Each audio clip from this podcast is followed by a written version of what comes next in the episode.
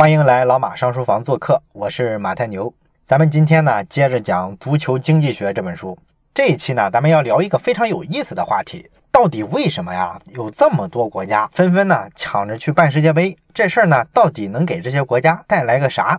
那二零一八年的世界杯呢，最终是莫斯科赢得了这个主办权。但是呢，这一届世界杯啊，其实竞争非常激烈啊，有很多很多的国家和城市呢都想办。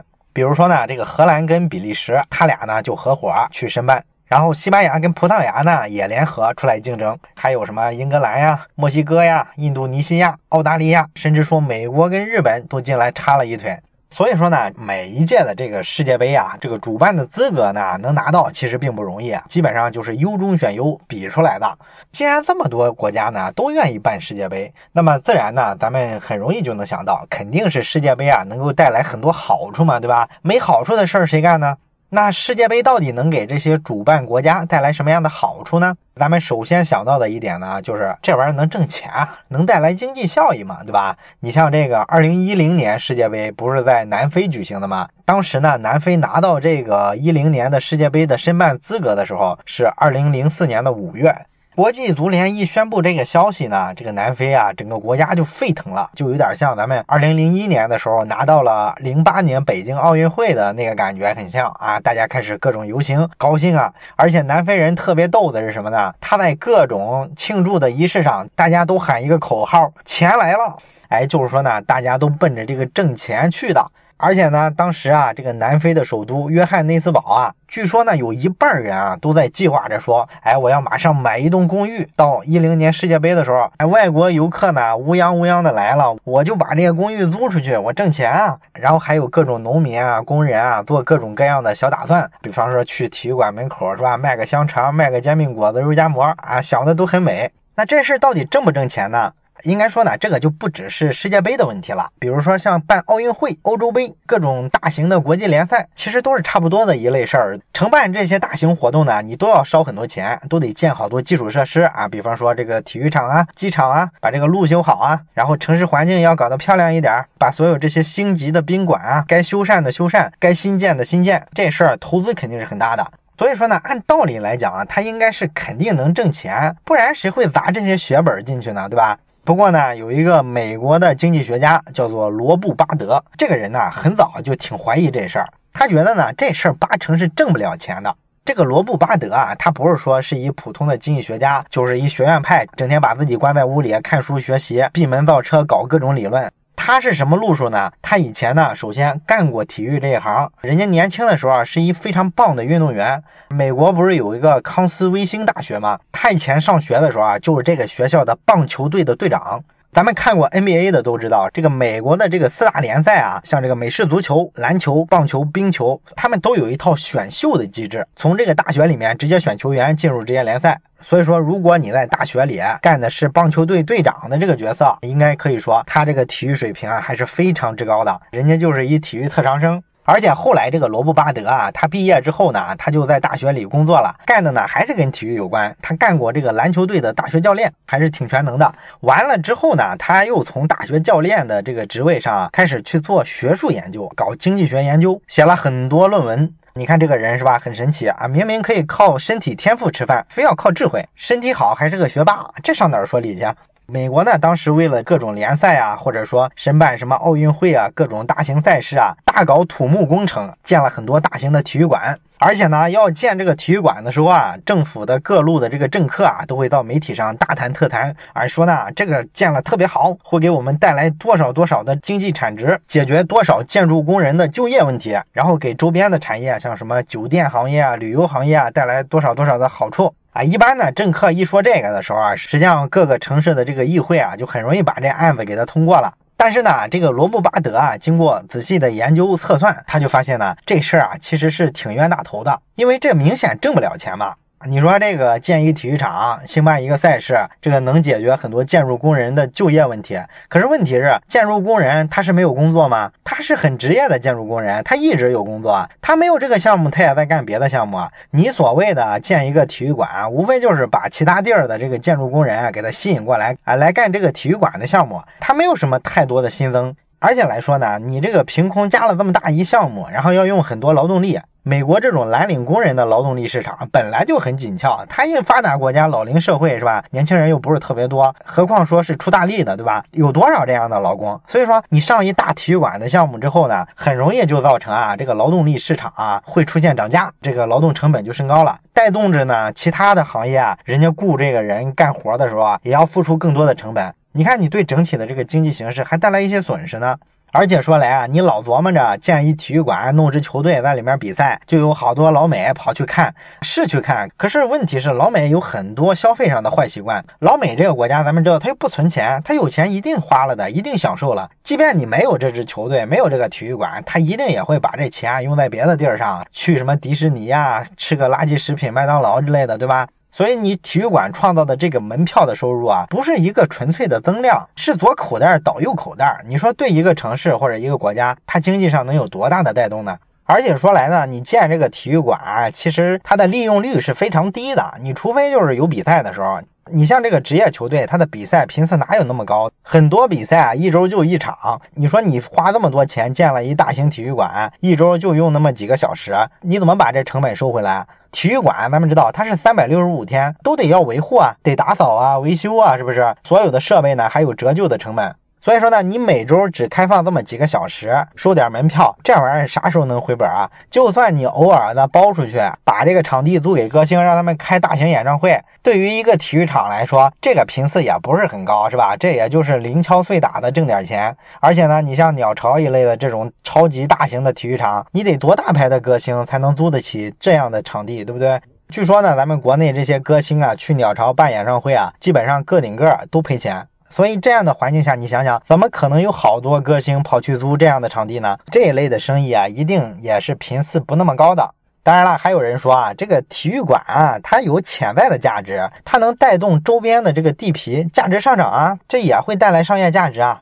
这个事儿呢，理论上是这样，可是你仔细想想，咱们每个城市都有一些大型的体育馆，这个大型体育馆的周边，你觉得有特别好的住宅小区吗？通常来说没有，对吧？尤其是像美国这种国家就更明显了，人家美国这地儿啊空旷，不像咱国内住的这么挤，所以这个老百姓啊对于这个住宅区的选择上啊就更在意了。谁会愿意住在一大型体育场旁边呢？是吧？那环境多吵啊！而且有比赛的时候，周围都是人，这个人流一多，咱们知道它就特别复杂，不大安全，对不对？所以它就不可能有什么高档小区啊在这个体育馆周围，那你这个地皮的价格也很难炒起来啊。所以说这个逻辑也不是那么容易成立，何况说很多体育馆啊，一般还在郊外呢，对吧？当然了，可能有人说，总归来说，你这个体育比赛可以吸引到好多球迷、好多体育爱好者，他们会买票进场，这总是个收入吧？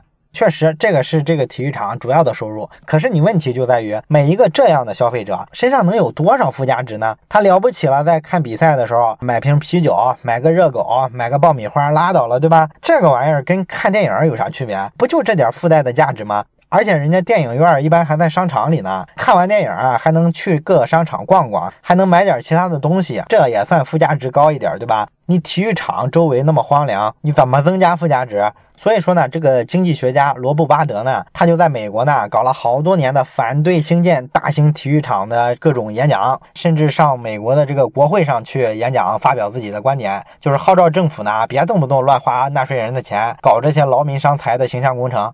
这个经济学家呢，除了说反对兴建大型体育馆之外，他还特别研究了足球这项运动。哎，他发现呢，这个足球这项运动啊，其实跟刚才咱们讲的逻辑差不多。支持一个国家主办一次世界杯，你看这对政客说的这些说辞是吧？也是说呢，这个会带来多少游客？这些老外呢来咱们国家会高消费，吃喝玩乐一条龙，带动我们经济巨大的发展，都是这么讲的。可实际上呢，这个收益呢，你看在眼里是一回事儿，能不能吃到嘴里呢，是另一回事儿。比方说呢，有一个研究机构就专门针对1996年，当时英格兰不是主办了一次欧洲杯嘛，他们这个机构呢就研究了一下这事儿的这个经济收益。哎，首先呢，他们就发现呢，这个欧洲杯期间啊，到英格兰的这个国外的游客啊，比想象的要差多了。当时呢，办这个欧洲杯的时候啊，国际足联呢还搞了个预测，说呢，你们这个英格兰啊，一定要办好这届欧洲杯啊。我们预测呢，会有二十五万世界其他国家的这个游客涌入到你们英格兰，会进行消费。但是实际上呢，欧洲杯完了之后呢，统计一下呢，去英格兰的人呢，大概都不到十万人。所以说这个人数上首先打了一个大大的折扣。这还不是最严重的，最严重的是什么呢？就是整个欧洲杯期间呢，这些外国人啊，在英格兰总共消费了多少钱呢？一个亿英镑。那这个一个亿英镑，在一九九六年是个啥概念呢？咱们这么讲吧，一九九六年的时候呢，这些外国游客啊，一年到头的来英格兰旅游，带来的这个总的消费体量呢，大概是一百二十七亿英镑。也就是说，你为了办一欧洲杯，搞了这么大一动静，结果呢，这个带来的外国游客消费量占你全年整体外国游客消费量的一百二十七分之一。啊，所以你看，你弄这么大动静有啥用呢？是吧？你知道这样，你还不如好好搞搞旅游宣传，多来几个旅游团就出来了。然后呢，当时这个利物浦大学和利物浦当地的市政厅联合呢，搞过一个研究测算，他们就发现呢，你一九九六年的这次欧洲杯呢，有多少游客来我们这个利物浦了呢？大概有三万人。这三万人的这个外国游客呢，总共在利物浦，你知道花了多少钱吗？说出来都特搞笑哈，一百零三万英镑，也就是说平均一个人花三十多块钱。你说这生意做的是不是？这不是骂人吗？而且啊，大家说的这个创造就业岗位也没产生什么。据这个研究机构说呢，他们统计的真正新增的工作岗位，整个英格兰有多少个呢？三十个，而且还是临时工啊！你看这就特搞笑了，是吧？后来的这个零二年日韩世界杯，这一次呢也是开始之前啊，日本人特别乐观。他们预测说呢，我们搞这次世界杯能给我们日本的这个经济产值啊增加两百六十亿个美金。然后韩国人呢也特高兴，觉得呢能给我们韩国啊带来九十亿美金。世界杯完了之后呢，这俩国家发现呢，整个经济呢没有太明显的这个收益，大失所望。到零六年的时候，德国世界杯，德国人就比较聪明了，他研究了一下历届世界杯的这个收入，觉得呢这个不要抱太高的预期，低调的做了一个预测，结果呢还是没达到他的预期。因为呢，他整个德国世界杯期间呢，到德国去旅游的这个外国人啊，他们调查了一下，发现只有其中的五分之一是因为说这个世界杯的原因专程跑德国来一趟。你看这个比例也不是特别高，对吧？更关键的是，这五分之一专门为了世界杯跑到德国的外国人呢，其中有一半是德国人。啊，这什么意思呢？就是说呢，德国它不是也有好多人在海外工作嘛？他们有的呢可能就加入了国外的国籍，拿了绿卡；有的呢可能还是德国人。但是你统计的时候不是算这个因为世界杯入境的人数嘛？所以也把它算成外国人了。那这帮人，你说他算外国游客吗？他兴许就是趁着世界杯的热乎劲儿回国探亲了，对吧？他都回到自己国家，你觉得他能花多少钱？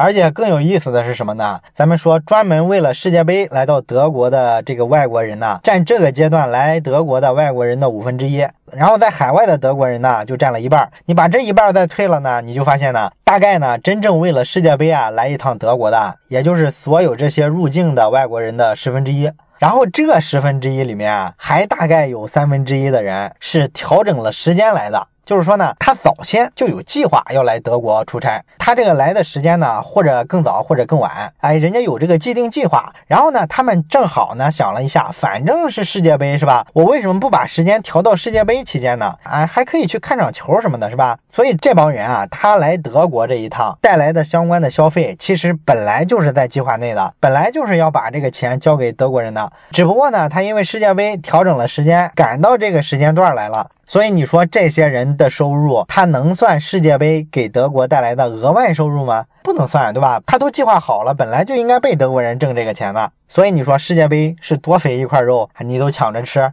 而且说来呢，你不能光看这些外国人跑德国来把收入贡献给德国人，你还得看德国人多少出去了呀。并不是每一个德国人啊都愿意在世界杯期间啊待在德国，总有那么一些德国人呢，他觉得呢这么多游客跑过来，这个世界杯期间啊搞得特别吵，特别疯狂。而且呢，咱们知道足球里面不是有这个足球流氓嘛，对吧？球迷嘛，什么素质的都有，尤其是他支持的球队输球了之后，不经常跟人对方球迷干仗嘛？好多德国人啊就很烦这事儿。世界杯期间呢，他就跑到国外去度假去了。也就是说呢，德国本国的老百姓跑到国外，让国外把钱挣了。你看，你一个菜没点，最后我还搭一个，这不是冤大头吗？对吧？你这一通算下来，这个研究团队啊，就给德国世界杯算了个账，发现呢，说你在这个世界杯期间啊，整个外国人给你们德国带来了多少收入呢？大概是二十八亿欧元。这个呢，距离你们德国啊，为了举办这个世界杯修的那些宾馆、那些体育馆，基本上是九牛一毛。那二十八亿欧元是个啥概念呢？我给你简单对比一下，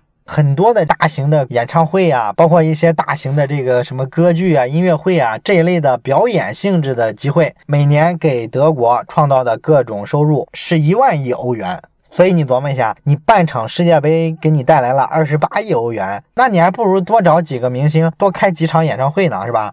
所以说呢，在经济学家眼里啊，他们就觉得呢，你这事儿不划算。这也是咱们说的德国的情况，再往后也好不到哪儿去。比方说，二零一二年，波兰当时主办了一届欧洲杯。那个花费啊，也是海了去了。而且说呢，这个欧足联这帮孙子是吧，还作威作福的啊，要求特别高，必须让波兰建各种各样的五星级酒店。比方说，这个欧足联的官员必须是住单独的一栋五星酒店，必须距离每一个体育馆都要在四十五分钟车程之内啊。你按这个要求去建这个酒店，那费劲了是吧？然后他还要求你这些医生啊，做兴奋剂检查的呀，包括说裁判呀，全部要住什么什么样的五星酒店，距离上也有各种各样的要求。波兰政府呢要怎么样宣传？路上呢要做什么样的大屏幕啊，让这个老百姓都能看到？把这个面子工程啊、形象工程啊一定要做足。所有这些东西呢，都是要求波兰政府啊免费给他们提供。算下来呢，二零一二年的这个欧洲杯啊，波兰人啊大概掏了一百亿美元，盖了一大堆的基础设施。而且这事儿比较坑的是什么呢？不管针对这个世界杯啊、欧洲杯啊，还是说奥运会，你建的大部分的这些基础设施啊，像这个体育场，像这个鸟巢水立方，基本上算是个一次性消费品，投资了后续啊是收不回什么收益来的。虽然说建的时候啊，各国政府啊说的都很好听，这是基础设施啊，就跟这个高速公路啊、铁路一样，你一次投资啊，后面可以长期使用。但实际上呢，这一类的设施啊，它有特别强的专用性。你想想那些奥运的场馆，它平常能干啥用啊？其实大部分的体育比赛啊，或者大型的这种活动啊，都用不了那些东西。它不是通用的，它只适合于那个非常特殊的比赛。所以说，你大部分的这种投资啊，基本就接近于一个一次性的投资了，后面的这个成本呀，也基本上摊不回来了。所以说，这玩意儿你说不是一无底洞吗？当然了，我知道好多支持这个办世界杯、支持办奥运会的人啊，可能这时候会提出这么一个反驳：你这个东西啊，不能完全算经济账。你像咱们办北京奥运会的时候，他就没指着这个东西挣钱。咱们为什么要办奥运会啊？就是为了提高咱们国家的这个国际形象，把咱们大国的形象传播到世界各地去。然后咱们中国人在海外的时候，是吧，也能让别人高看你一眼啊，不至于像原先那么歧视咱，觉得咱又穷、素质又低，是吧？这事儿呢，应该说也是有道理的。比方说，当时南非要办世界杯的时候，好多国际上支持他的友人呢，都号称说：“哎呀，这个行为很好，这是一个国家行为，是国家软实力的提升，南非必将成为一个国际品牌。”但是后来成了吗？这个所谓的提升国家软实力、品牌形象这种东西啊，它往往都是比较虚的，而且说来呢，它一般结果不会那么理想，里边通常啊是藏着很大的风险的。你比方说吧，你要是办世界杯期间出几个大的负面新闻，或者说什么恐怖袭击，那就要了亲命了，是吧？你比方说外国游客来被劫匪劫持了，或者说你一个国外的妇女被人强奸了。你要知道那些发达国家的媒体啊，像什么美国的 CNN 啊，什么英国的这些什么金融时报啊，那嘴缺德的不得了。本来他就瞧不上你们这些第三世界的国家，这些发展中国家，他就觉得我比你富，我比你素质高。这么多年的刻板印象早就形成了。你虽然说可以通过世界杯、奥运会这个大的平台想办法展示自己的国际形象，可是，一旦说出什么岔子、出什么乱，这都保不齐的事儿，是吧？谁能控制的那么完美？一旦控制不好，玩砸砸的概率就特别高啊！你就好比说咱们这个一六年的时候，里约奥运会，你觉得对巴西的印象有提升吗？反正在我看来是降的特别低。你看咱们当时那个媒体啊，都关注的是啥？都是说这个巴西的这个里约啊，这个贫民窟，哇，里边多脏多乱，是吧？多少吸毒的，然后遍地都是妓女，都是这玩意儿。所以说这些大型赛事啊，对你国家形象确实有宣传作用，可是玩砸的概率也特别高。所以说，追求软的东西啊，应该说也很难是作为一个主要的一个考量。那么这就回到一个终极的问题了：既然说办个世界杯、办个奥运会，这也不行，那也不行，算经济账你也算不着，图个名呢，你发现也挺大的风险，很可能竹篮子打水一场空。那你说这么多国家都抢着办世界杯、办奥运会，到底图啥呢？哎，经济学家呢告诉你原因，这个答案呢，我想你绝对想不到。他们发现呢，办这个世界杯的一个主要动力是什么呢？就是为了快乐。是不是听着很扯淡？我花这么多钱折腾这么大动静，我就是为了快乐。这个呢，咱们先回顾一下咱们老马上书房第一季的时候啊，我聊好几本书的时候，我都提过一个观点，就是人快乐不快乐跟什么有关系呢？当然跟这个物质条件有关系，跟你有没有钱是有关系的。那是不是说钱越多就越快乐呢？咱们当时讲过一个结论，咱们说过，快乐跟金钱如果画一个函数图像的话，应该是一个倒 U 型的曲线。也就是说呢，快乐跟金钱的关系呢，要分两节来看。第一节呢，在你钱特别少的时候，钱越多你就越快乐，幸福指数就越高。在某个节点之后，这时候啊，快乐呀、幸福啊，跟钱关联就不那么密切了，甚至说呢，可能会出现一个负相关。也就是说，你钱越多，你的快乐的感觉就越少。你看，有钱人通常都是有大烦恼嘛，对吧？你没见他像咱们这些穷人这样整天傻乐。这是咱们第一季的时候啊，早就讲过的一个道理，也是心理学研究里面已经成型的一个挺基本的一个结论。那这个事儿跟说办世界杯有啥关系呢？你想想啊，那些足球大国都是哪些国家？什么荷兰呀、法国呀、英国呀、德国呀、意大利呀，这些足球大国，你琢磨一下，它都是世界上最发达的一批国家，对不对？这些国家呢，它这个人均国民收入呢，都是在世界上名列前茅的，所以呢，它应该说整个国家处于一个比较富裕的阶段。回到咱们前面讲的快乐、幸福和钱多钱少的关系，他们应该是属于这个倒 U 型曲线的后半截儿。也就是说，你再给他增加钱，已经很难给他带来更多的快乐的阶段了。所以说呢，这时候他想获得快乐，就得找别的途径。什么途径呢？足球呗。那你说想让他快乐，就是让他来看场足球比赛，然后他就特别快乐了呢？也不是。经济学家啊做过很多对比哈，他发现呢，你这些发达的国家呢都有很发达的这个足球联赛，你让这个老百姓去看这个足球联赛的时候，他会不会这个快乐的感觉明显提升呢？并没有。但是呢，你要是让他办一场重大的赛事啊，比方说世界杯、欧洲杯，那这个国家的老百姓他这个快乐程度啊就能得到明显的提升，它是一个正相关的关系。这个研究呢，说具体点的话，它大概是这样做的：经济学家呢找了欧洲的挺多办过大型赛事的国家，比方说意大利、法国，这个在九零年和九八年这两个国家分别办过世界杯。然后像八零年的意大利、八四年的法国、八八年的西德、九六年的英格兰，包括零零年的比利时和荷兰，这些国家呢都是办过欧洲杯的。总的来说呢，这些办过重大的足球赛事的国家呢，他们这个老百姓啊，在举办了大型赛事之后，这个心理状态呢，快乐的程度啊，都有明显的提升。这个很容易测嘛，对吧？各种问卷把快乐这事儿啊给它量化出来，就可以发现他们这个情绪上的前后不一样的变化。然后呢，经济学家特别厉害的地方是什么呢？他还把这个快乐提升了多少，给他想办法量化出来了。办一场世界杯，老百姓能获得的快乐呢？大概相当于什么呢？相当于啊，你这个老百姓啊，从社会收入的这个金字塔的最底下四分之三的位置，也就是说，他只比最底下四分之一的人强。他如果是在这个位置一下跳到最顶上的四分之一，他在财富上做这个跨越，获得的这个快乐程度呢，就跟办一次世界杯获得的快乐程度是相当的。而且呢，这种快乐啊，通常可以延续好几个月的时间，甚至呢，像办一场世界杯的话，有可能啊，二到四年的时间里啊，他都处于一个比较快乐、比较满足的一个状态。所以说呢，你看这些政客们是吧？他为啥努力的要去争取这个世界杯、欧洲杯的这个主办权呢？其实很简单，就是能愉悦老百姓呗。那老百姓一愉悦了之后啊，就会对他特别有好感，在民主选举的时候就会投他一票嘛。所以说这些政客啊也很聪明，虽然算不着经济账，但是呢，我还一定要编足够多的理由来告诉你，做这事儿啊特别好，特别多的收益，先糊弄你办了再说。等你办了之后啊，你从中获得了快乐，获得了幸福感、满足感，你也不太会去算这些账，是吧？所以说这是一个很好的政治策略。那为啥说办一场大型的赛事啊，整个国家的老百姓都会快乐的程度增加呢？其实呢，这也是咱们第一季的时候讲过无数次的一个结论，就是说呢，你一定要时刻记住一点，人骨子里就是一个群体动物，咱们就是从原始社会的群居这么进化来的嘛，这个特点是刻在咱们骨子里的。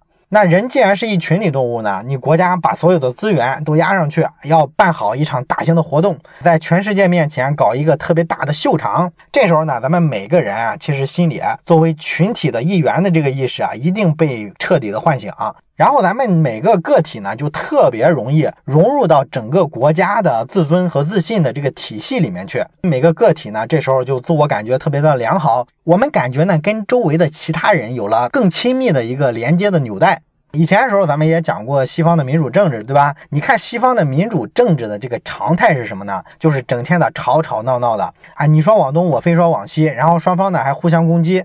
这种环境下呢，其实所有人的意见都是分裂的、分歧的。但是当你以一个国家之力、举国之力去办一场大型的国际比赛的时候，那这时候呢，你那些意识形态的争论啊，基本上就暂时放到一边去了。大伙呢意见一致了之后，这个过程呢，就跟说宗教世界里啊，一堆人跑到教堂里去，为什么说大家一块儿异口同声的诵读圣经，这事会让大家觉得心灵上受到了洗礼呢？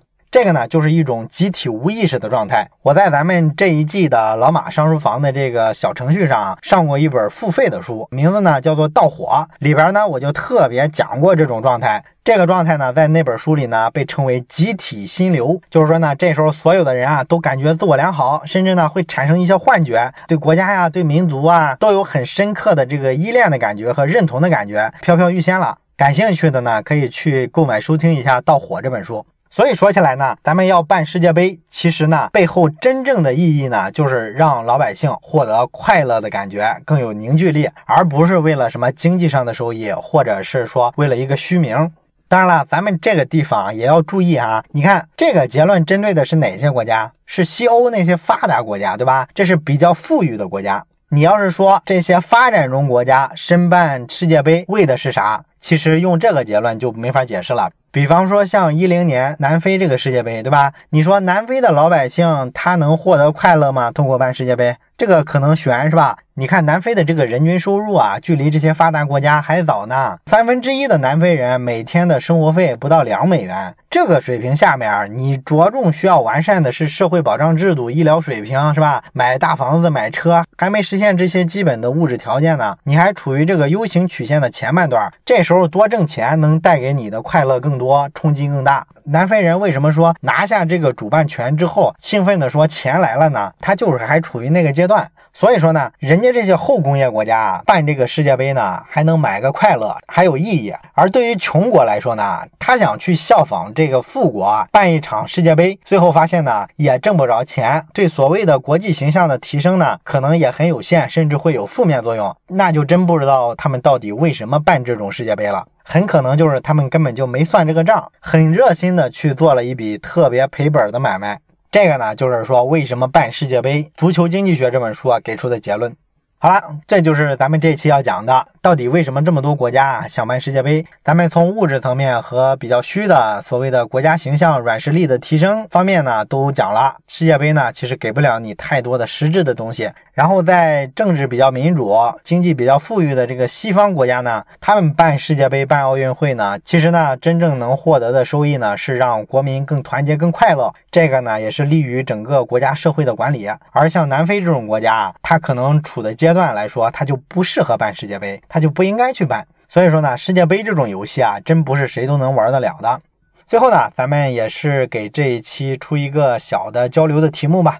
咱们经常看球的同学啊，可以好好想一想，你喜欢的那些五大联赛啊，什么英超啊、意甲之类的，你觉得这些联赛的俱乐部他们到底挣不挣钱呢？哎，如果你想到什么呢，欢迎你在留言区分享出你的思考。我是马太牛，这里是老马上书房，咱们下期再见。